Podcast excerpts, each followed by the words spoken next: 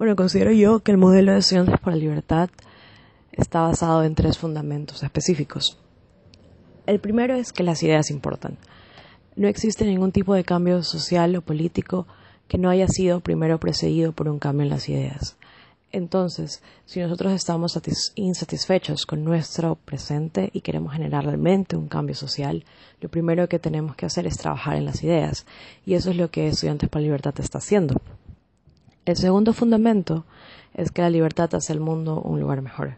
Estamos firmemente convencidos que la libertad es el camino a seguir si queremos sociedades prósperas, si queremos sociedades pacíficas. Y eso no es algo que está en teoría, sino que está aterrizado en cientos de ejemplos a lo largo del mundo en los cuales las sociedades que se han decidido por tener libertad económica, esto es libertad de los individuos para comerciar, para crear riqueza, para, para innovar. sociedades que han, que han decidido tener libertades individuales, libertades sociales, para dejarle la decisión al individuo de cómo él quiere vivir su vida.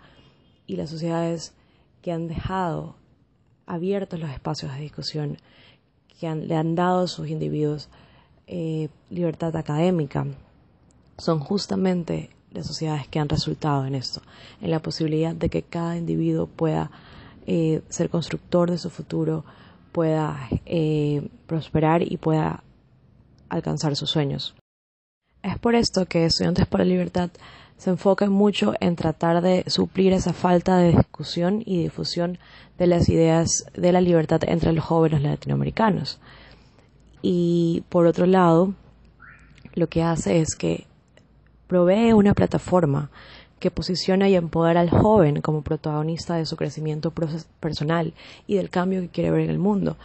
Esto es muy importante y aquí creo yo que radica el éxito de Estudiantes por Libertad en Latinoamérica, porque a lo largo de la región hay miles de jóvenes que no estamos satisfechos con lo que está sucediendo hoy. Vemos atropellos, vemos represión y queremos hacer algo. Y sin embargo, hay tanto, todo el contexto es tan desmotivante que solos muchas veces nos da miedo o no nos atrevemos a hacer algo, a levantar nuestra voz, a a tratar de cambiar algo.